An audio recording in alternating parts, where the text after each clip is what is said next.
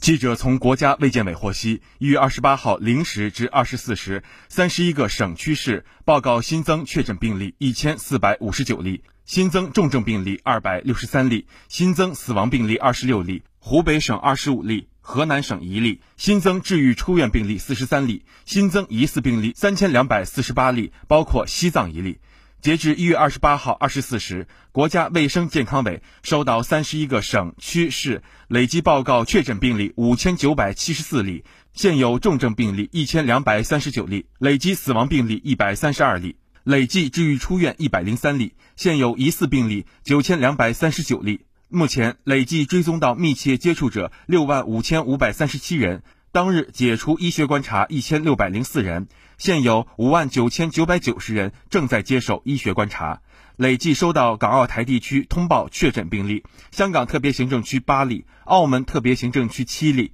台湾地区八例。新华社记者王琦、王炳阳北京报道。